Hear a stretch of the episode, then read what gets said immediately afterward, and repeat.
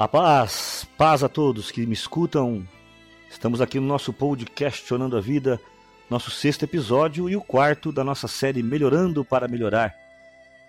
Eu sou o Marinho da Associação Gessé, é uma alegria, né? Estamos partilhando alguns dias já, algum, já mais de um mês, graças a Deus, uma audiência acima daquilo que eu esperava, para dizer bem a verdade, e muito feliz também com alguns testemunhos que vão chegando através do nosso e-mail marinho@gc.com.br e isso nos deixa realmente muito muito muito satisfeito, muito alegre e dá força para a gente continuar. E nessa desse quarto episódio dessa série Melhorando para Melhorar, já falamos então de melhorando a nossa vida, a nossa fé para melhorar a dos outros.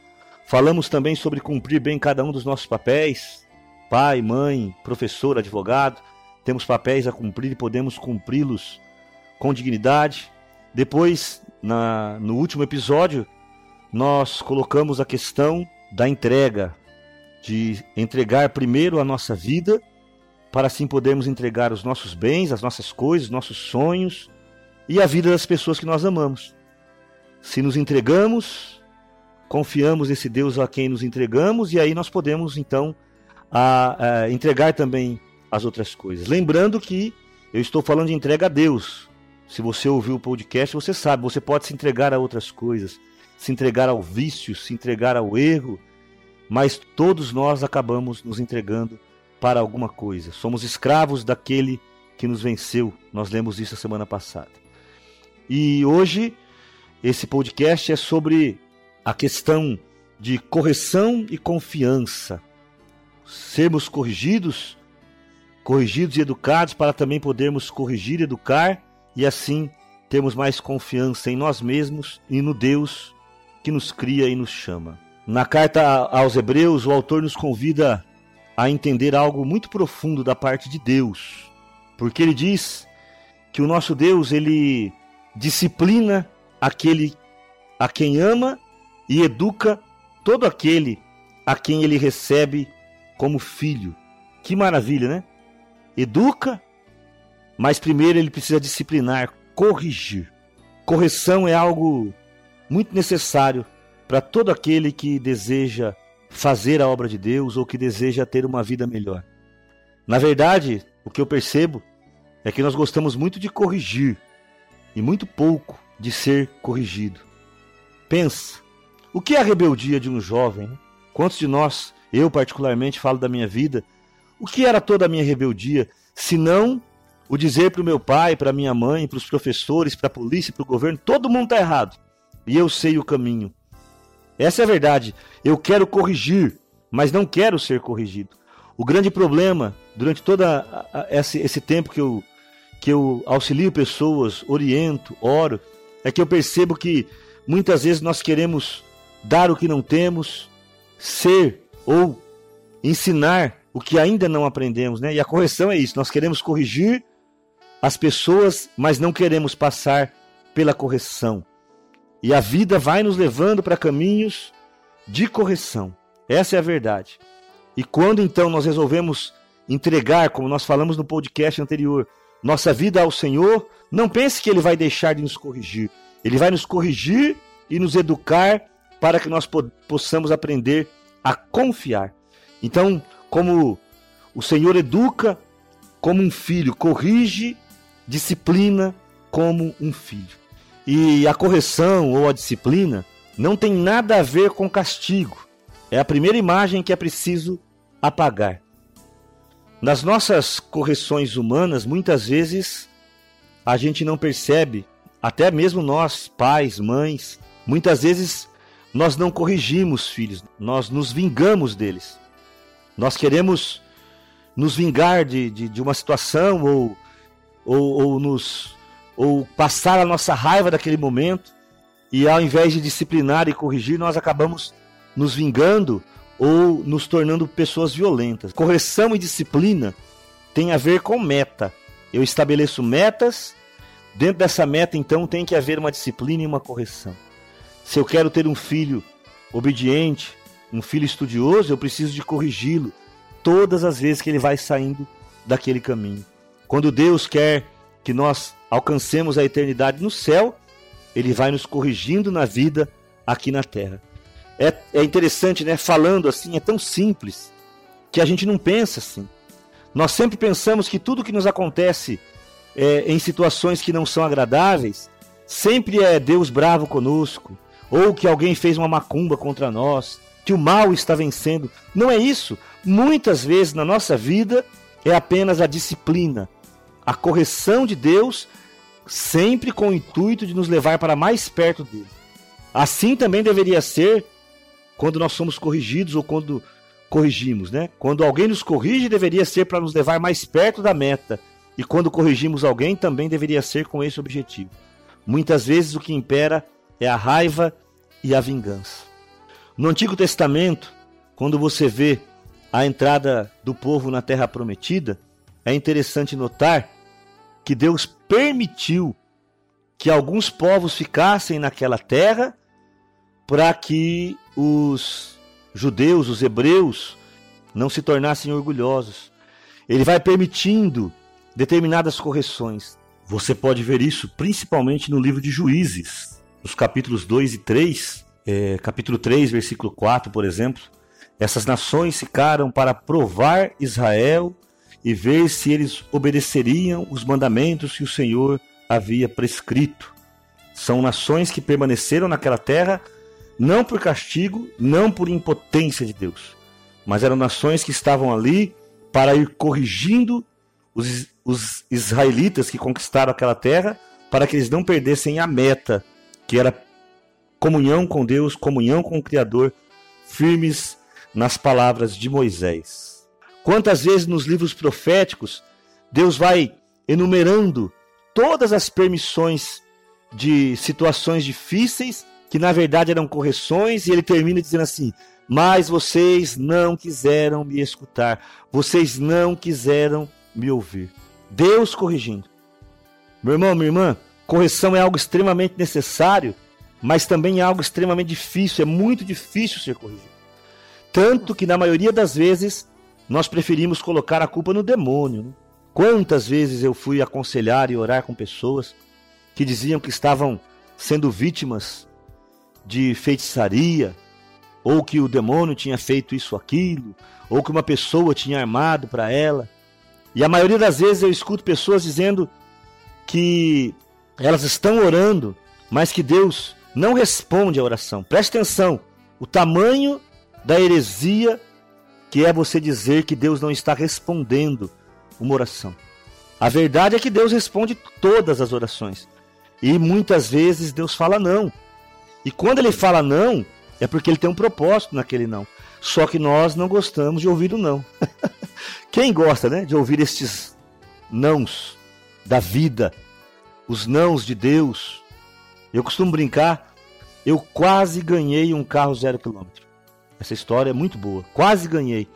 Eu entrei na concessionária e cheguei para o vendedor e falei assim: me dá um carro zero quilômetro? E ele falou não. Mas se ele fala sim, eu tinha ganho, né? Era só ele falar sim. É que ele falou não, eu não ganhei. Mas se ele fala sim, eu tinha ganho. Muitas vezes com Deus é assim: eu vou lá e peço, Deus, me dá um emprego. E Deus fala não. Deus permite que eu tenha esse relacionamento. Deus fala não. Deus permita que eu tenha condições de ir para aquele lugar. E Deus fala não. Não é isso que está escrito na carta de Tiago? Tiago, capítulo 4, quando o apóstolo fala que nós deveríamos dizer: se o Senhor quiser, viveremos e faremos isto ou aquilo. Porque muitas vezes Deus fala não. Você pode não concordar, você pode dizer que não acredita nisso, mas olha para, para aquela oração de Jesus no Getsemane. Pai, afasta de mim esse cálice. Meu irmão, minha irmã, ali o próprio Jesus está pedindo, Pai, afasta o cálice, eu não quero passar por isso. Não sei né, se você consegue é, é, entender a profundidade do pedido de Jesus. Afasta de mim esse cálice. Qual foi a resposta do Pai? Não, não vou afastar. E Jesus passou pelo que tinha passado. Tanto que a oração de Jesus diz: Seja feita a tua vontade, não a minha, mas a minha. A minha vontade é que eu não quero passar por esse cálice. Não é assim na sua história? Isso é correção.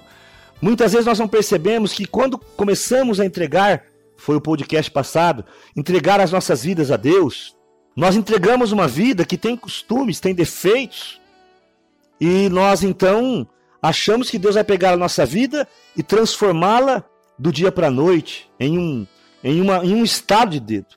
Entenda, Deus pode fazer isso, Ele é Deus e faz. Algumas pessoas têm uma mudança milagrosa, mas se você olhar na própria Bíblia e nas pessoas que você conhece, que passaram por uma grande transformação, inclusive esta que está falando com vocês, as coisas não foram em uma semana nem um mês. O apóstolo Paulo passou dois anos em Damasco, estudando a Bíblia e se preparando para a vida nova. Demorou 14 anos para subir a Jerusalém. Moisés ficou 40 anos lá, esperando, apacentando ovelhas, até que Deus falou com ele na sarça ardente. Ele saiu do Egito com 40, Deus foi falar com ele aos 80, e depois mais 40 anos no deserto. José teve um sonho aos 17 anos, e foi ver esse sonho se realizar com mais de 30 anos. Você consegue entender onde eu quero chegar? Correção, porque nós temos uma vida que vem de uma caminhada e precisa ter mudança. Meu irmão, isso é tão simples, né? Eu me lembro quando eu comecei minha caminhada com, com o Senhor, que vinha de uma vida de vício, prostituição, rebeldia. Tantas histórias eu posso te contar, mas algumas marcaram muito minha vida. E as coisas foram acontecendo aos poucos, tive recaída. Comecei na igreja em 86, 87 tive recaída, pedi ajuda. Não foi do dia para a noite, não foi de uma vez só. Comecei uma grande luta. E eu me lembro que teve um fato muito interessante. Uma vez eu estava no grupo de jovens, estava assim, é, tomado pelo amor de Deus. Conheci o amor de Deus e de repente, do nada, me veio uma tristeza porque eu falei, Deus, com tanto amor assim, por que eu passei tudo que eu passei? Eu poderia ter tido uma vida muito diferente. Porque eu vi algumas pessoas que não passaram pela rebeldia. Graças a Deus, tomara que você seja um desses. Né? Pessoas que não tiveram que passar por tantas tribulações. E de repente, ali no, no, nas minhas reflexões, orando, conversando com Deus, entrou um jovem, é, usuário de cocaína. E aquele jovem sentou do meu lado e nós começamos a conversar e eu falei das minhas experiências, da, da, do, da noite que eu passei na cadeia, das situações de rebeldia. E aquele jovem se entregou a Jesus. Ali foi uma tarde muito abençoada lá no grupo de jovens. E quando aquele jovem saiu, Deus falou assim no meu coração que se eu deixasse, ele, ele, ele iria usar toda aquela permissão que ele deu para o sofrimento que eu passei para levantar outras pessoas. Então, as permissões de Deus até para os nossos sofrimentos, se depois são devolvidas para Ele, entregues para Ele, se tornam em bênção dentro da obra. Você que é filho de pai separado, filho adotivo, você que foi abandonado no altar, que foi traído pela esposa ou pelo marido, você que passou por grandes momentos de desemprego, você que passou pelo vício, talvez ainda esteja lutando contra ele. Se você se colocar, deixe-se corrigir. É isso que importa. Eu preciso me deixar corrigir para que Deus possa me usar ainda com mais poder e autoridade. Você que é tomado pelo orgulho e pela arrogância, quantas pessoas que são orgulhosas e arrogantes e não se deixam corrigir e não percebem que jamais poderão ser usadas com poder por Deus se não se deixarem corrigir. E a correção nada mais é do que passar por situações. Né? Se eu quero ter paciência, eu preciso passar por situações em que a paciência é exigida. Se eu quero me tornar mais humilde, eu preciso ser confrontado no meu orgulho, na minha arrogância. Se eu quero experimentar os dons de cura, de poder, eu preciso lidar com as coisas do maligno, orar com os enfermos. Entende o que eu estou falando? A correção só vem pelo confronto. Como é feito um treinamento no, no exército? O, o treinamento do exército não é feito lá no meio da guerra. Primeiro é preciso confrontar os próprios medos. Primeiro é preciso aprender a obediência, a humilhação, porque no campo de guerra você vai ter que passar por tudo isso. É assim que funciona. Deus corrige os seus filhos, educa aqueles que ele quer chamar como filho. E aqui também entra uma coisa muito interessante. Para corrigir, eu primeiro preciso ser corrigido. Essa é uma realidade. As tribulações que nós passamos na verdade serão instrumentos para ajudar outras pessoas que passam pelas mesmas tribulações que nós passamos. Não é o que está escrito lá na carta de Paulo aos Coríntios, na segunda carta, no capítulo 1, que Deus nos conforta nas nossas tribulações, porque pela consolação que recebemos, nós também poder, possamos consolar aqueles que estão em alguma angústia. Meu irmão, isso é maravilhoso, é tremendo. Deus me corrige, me consola, para que eu possa também corrigir e consolar. É isso. Sabe o que eu vi, meu irmão? Minha irmã, preste atenção no que eu vou te falar agora. Durante esse tempo que eu aconselho e oriento pessoas, eu achei algo muito interessante, porque agora eu já estou naquele tempo de ver muita colheita, né? Eu vi pais e mães educando filhos de várias maneiras diferentes, e hoje esses filhos têm 30 anos, 25 anos, já estão casados, alguns já são pais, já são mãe. E eu vi uma diferença muito grande, né? Alguns pais quiseram educar os filhos sem corrigir muito, sabe? Ah, eu quero ser amigo do meu filho, e deixaram os filhos meio que sem limites. E lá no futuro, esses mesmos filhos que não foram muito corrigidos acabaram se tornando filhos que não tiveram muita direção. Não vou dizer todos, veja bem, não estou julgando ninguém, mas é uma realidade que eu tenho visto. Filhos que não conseguiram ter uma direção e que hoje, alguns deles que já são pais e mães, também estão tendo dificuldades em educar os filhos. Os pais que corrigiram os filhos desde pequeno, correção com sabedoria, sem violência, baseados principalmente na palavra de Deus, e que não quiseram repetir os erros que os próprios pais às vezes tinham cometido com eles. Os pais que tiveram autoridade, tiveram coragem de colocar limites e que muitas vezes até foram criticados porque acharam que eram pais muito duros e que não sei o quê. Eu, eu até me lembro, na, eu morei num bairro, uma época, hoje eu moro mais perto do centro aqui de Aracatuba, mas uma época eu morei num bairro mais distante aqui, e bairro é bairro, né, periferia, e aquela molecada ficava brincando na rua. E eu sempre fui um pouco mais duro com meus filhos. Meus filhos brincavam na rua, mas sempre acompanhados por adultos. Nunca dei aquela libertinagem de achar que eles sabiam o que estavam fazendo, que eles podiam ficar andando por, por matos e tudo mais. Meu irmão, o tempo passou. Eu hoje tenho visto a colheita é muito diferente. Aquela libertinagem, não é liberdade, não. Libertinagem, aquela falta de correção, falta de limite ah, as histórias que eu vi eu não posso contar aqui, mas as histórias que eu vi de filhos que hoje passam situações muito humilhantes, porque não foram corrigidos, não tiveram limites quando crianças.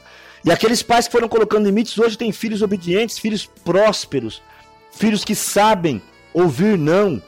Tem pais que nunca falaram não para os filhos e agora, quando os filhos cresceram, fizeram boas faculdades, não conseguem arrumar emprego porque não conseguem ouvir não, não conseguem ouvir correção.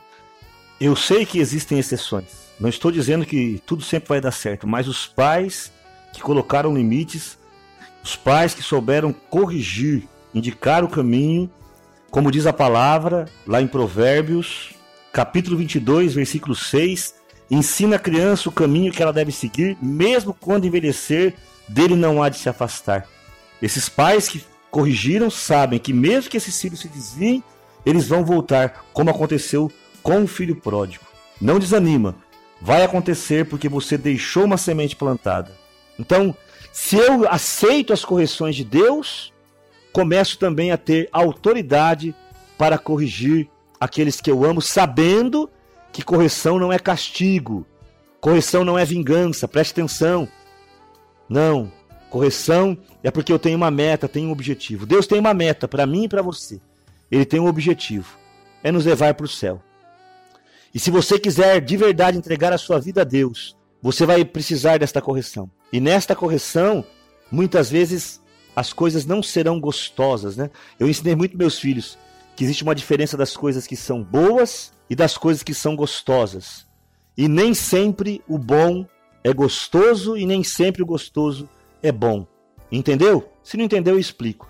Muitas vezes, por exemplo, falar que você ter uma bebedeira não é gostoso, ah, aquela sensação de leveza, sabe? Falar que você ter uma noite, uma noitada de qualquer jeito aí não é gostoso, pode ser mentira, porque naquele momento é gostoso. Mas dizer que é bom, aí já é outra história, né? Não é bom. A cobrança um dia chega na nossa vida, seja na vida financeira, na saúde, nos filhos que nascem muitas vezes sem nem saber de que maneira foram gerados. Ao mesmo tempo, falar que trabalhar é gostoso, não é gostoso. Estudar é gostoso, não é gostoso. A maioria de nós não acha, um ou outro até pode achar, mas a questão não é ser gostoso, a questão é que trabalhar é bom, estudar é bom, porque vai me trazer resultados, entendeu? Quem vai atrás só do que é gostoso quase nunca alcança o que é bom, o que é ótimo para a sua vida. Então aí está o sentido da correção. A correção tem sentido quando ela tem uma meta, um objetivo. Qual o objetivo se você é, vai estudar, se você não pretende ser um bom profissional? Qual o objetivo de você se segurar nas questões sexuais se você não pretende ter uma boa família? Não tem. Eu tenho que ter um sentido. Aí a correção vale a pena. Deus nos corrige porque quer nos levar para o céu. E vai tirar de nós tudo o que não nos leva para o céu. Escuta o que eu estou te falando. Se você se entregar a Deus, comece a prestar atenção quando você está pedindo algo que, ele, que não acontece. Não é o diabo, é Deus dizendo para você: não vou dar, porque isso vai te tirar do céu. Ah, meu irmão, como eu tenho sido feliz em receber o não de Deus, porque eu sei que quando Ele não me dá algo, é porque este algo vai me tirar do céu. Quando Ele me tira algo, é porque eu sei que este algo não ia ser bom. Pode ser até gostoso, mas não ia ser bom para mim. Deus fala não muitas vezes quando algo quer nos tirar do seu objetivo, que é o céu. Então, somos corrigidos, corrigidos. Sabendo o objetivo de Deus, nós também podemos corrigir aqueles que nos amam. E aí corrigimos com amor, com brandura, com temperança. Isso vale para patrão e empregado, pais e filhos, marido e mulher, irmãos, comunidade, né? Quantos problemas na igreja porque as pessoas vão corrigir apenas no intuito de permanecer no cargo. É triste isso que eu estou falando, mas é real. Quantas brigas na comunidade, porque a correção não é para o objetivo da salvação, é porque o que corrige quer mostrar que manda e aquele que é corrigido não quer ser mandado. E aí nós sabemos o que acontece: divisões, separação, mágoa, e pessoas que às vezes não querem nem mais voltar para a igreja. Que tristeza, né? Mas quando somos bem corrigidos, a correção pode nos levar a uma confiança. Confiar no Deus de amor, confiar. E confiar não é apenas é acreditar que Deus é bom. Confiar é muito além, né? Confiar é saber, ter a certeza que Deus é bom. No Evangelho de João, no capítulo 6, lá no finalzinho, naquele evangelho, né, naquele capítulo da Eucaristia tão famoso. Este é o meu corpo. Quem não comer do meu corpo não poderá entrar no reino de Deus. Lá no finalzinho, se eu não me engano, depois do versículo 60, lá pelo versículo 69, quando Jesus pergunta para Pedro: E vós? E vós? Muitos estão me abandonando. Vocês também querem ir embora? Olha, olha o que é confiança. Veja, naquele momento as pessoas se escandalizam, fogem de Jesus. Então, Jesus pergunta: Vocês também querem ir embora? Pedro então responde: Para onde nós iremos? Porque nós cremos e sabemos que tu és o Filho de Deus. Cremos e sabemos. Isto é uma revelação. Isto é uma verdade que liberta. Isto é uma confiança. Confiança. A confiança verdadeira, a confiança da qual eu quero te convidar com este podcast questionando a vida é aquela confiança do abandono, da entrega, do saber-se totalmente de Deus. A confiança de nós crermos e sabermos que Jesus Cristo é o Filho de Deus e que o nosso caminho, o nosso final é o céu.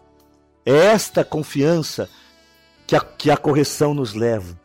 Então, que se eu tenho que receber aquele momento de correção, eu sei que é para o meu bem. Isso é confiança. Romanos 8, 28. Isso é confiança.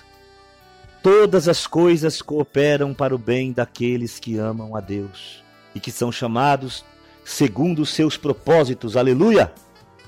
Todas as coisas. Não são algumas coisas, não são somente as coisas que eu quero, não são só as que eu peço, não são só as que eu creio. Todas as coisas concorrem para o bem daqueles que amam a Deus.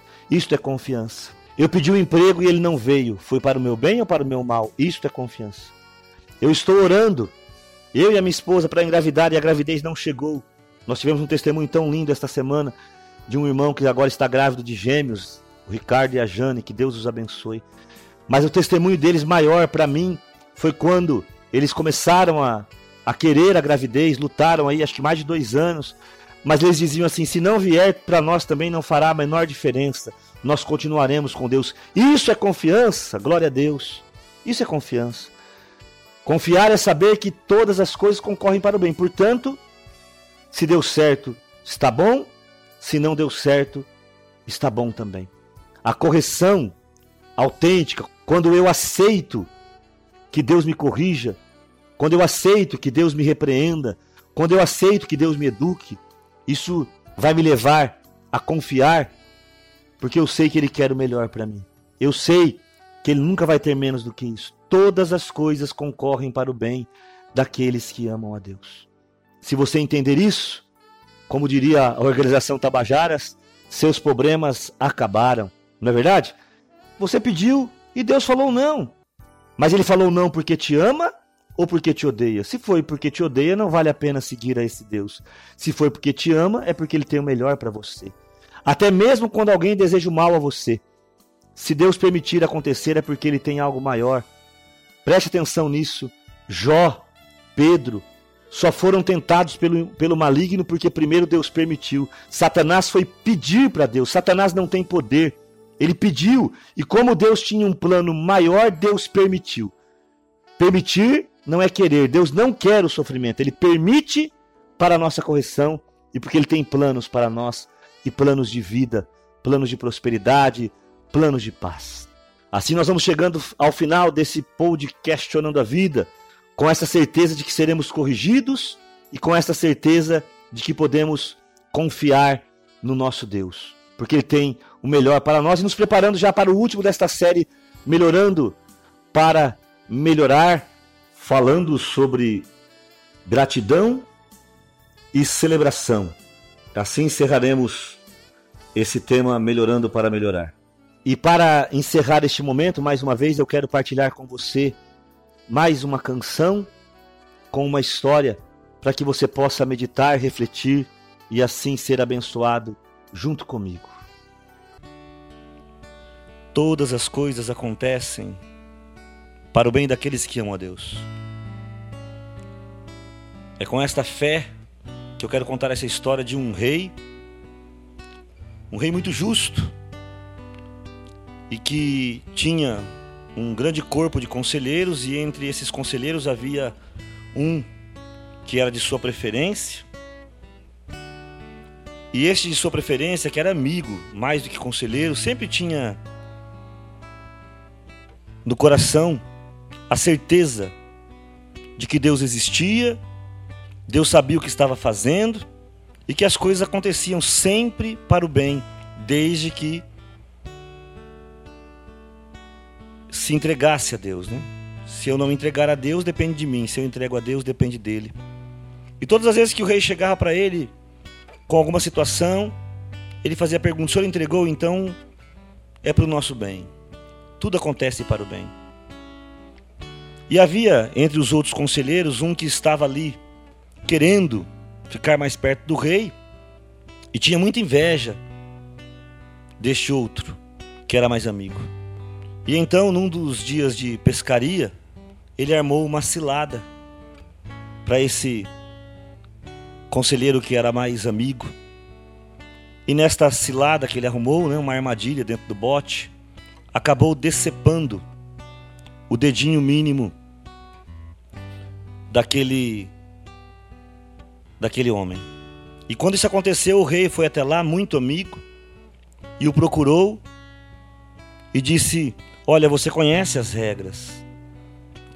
Uma das regras do nosso reino é que aquela pessoa que tenha qualquer membro amputado não pode mais fazer parte do corpo de conselheiros. Então nós vamos ser amigos, mas você não vai poder mais estar comigo. Você não vai poder mais estar em situações de guerra, em situações, enfim, que eu precise de conselheiros. Você continua sendo meu amigo. E agora você vai me dizer que Deus foi bom? E este conselheiro disse: Olha, eu havia entregue a pescaria a Deus. E eu creio que todas as coisas acontecem para o bem daqueles que amam a Deus. E justamente aquele homem invejoso que armou aquela cilada acabou ficando mais próximo do rei. E numa dessas saídas, armaram uma cilada também contra o rei. Os inimigos tentaram atingi-lo, ficaram em cima de uma árvore, jogaram uma pedra. E este conselheiro que estava próximo não protegeu o rei, saiu da frente, deixou que aquela pedra atingisse o rei e o machucou.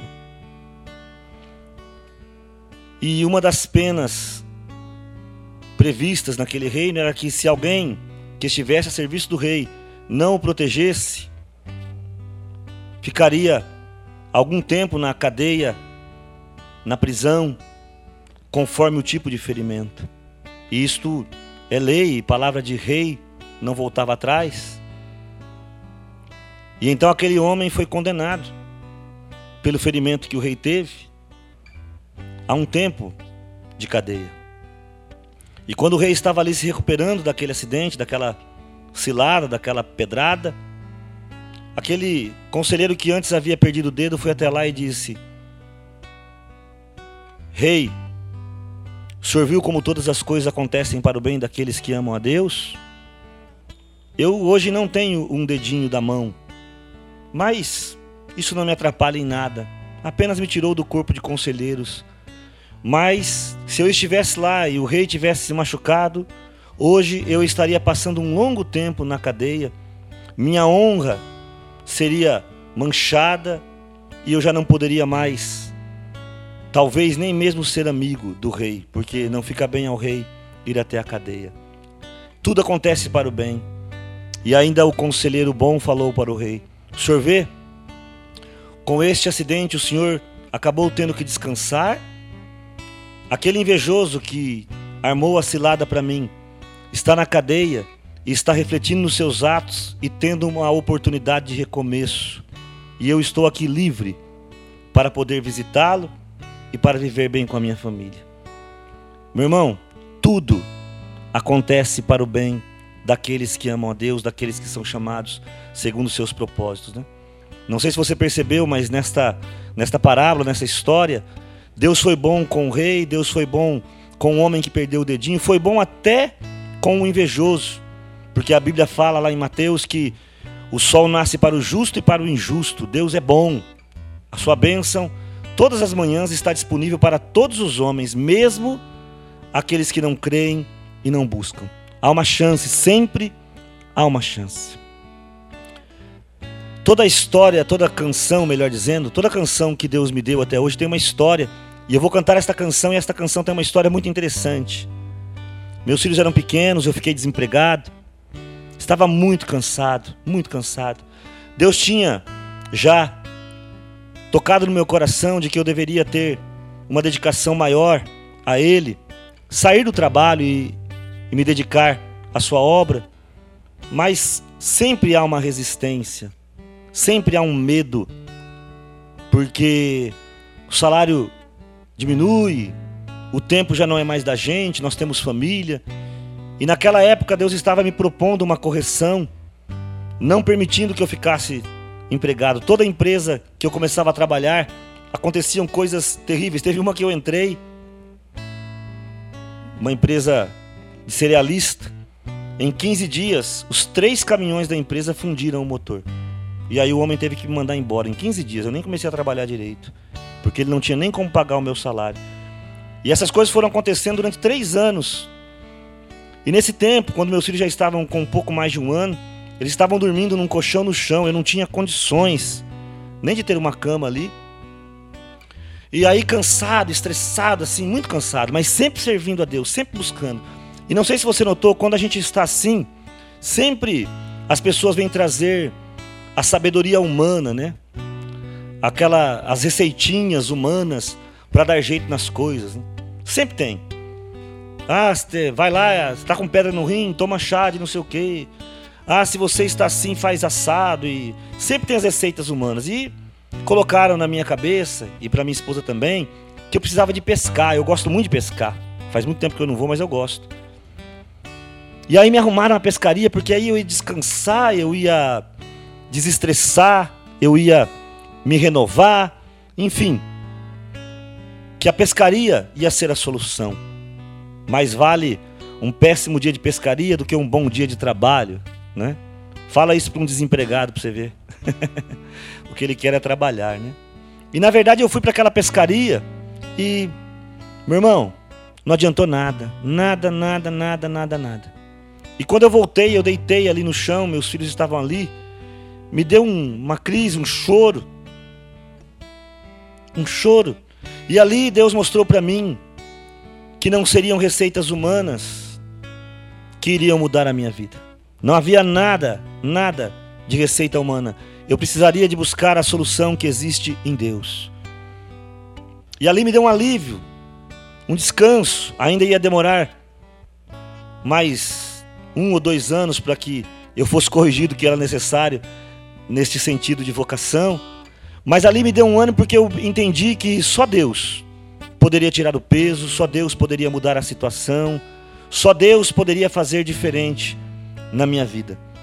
Não eram receitas humanas, não era pescaria, não era viagem para a praia, não era dinheiro no banco, não era nada.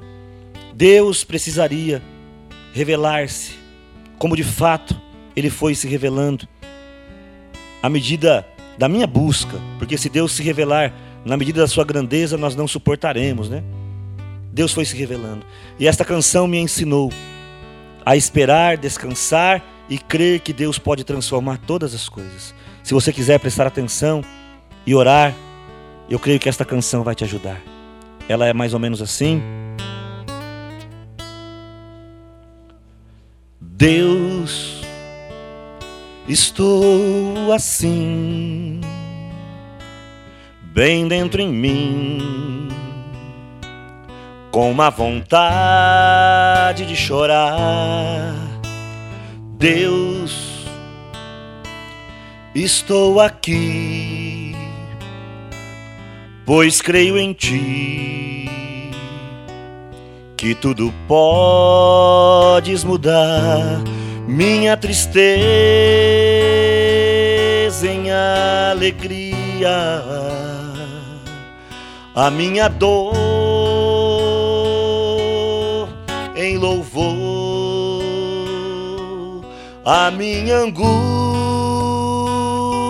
em libertação, o meu fracasso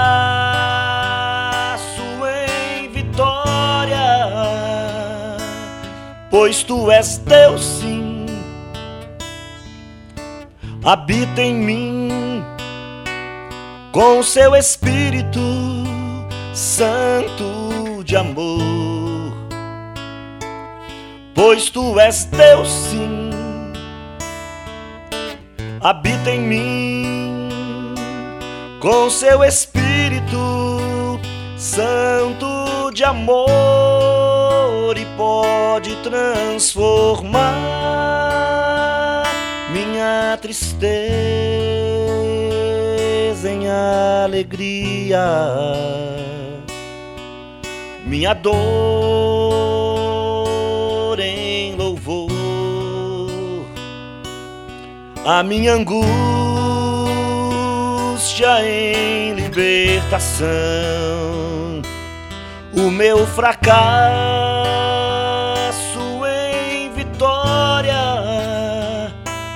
pois tu és Deus sim. Habita em mim com seu Espírito Santo de amor, pois tu és Deus sim. E habita em mim com seu Espírito Santo de amor, aleluia.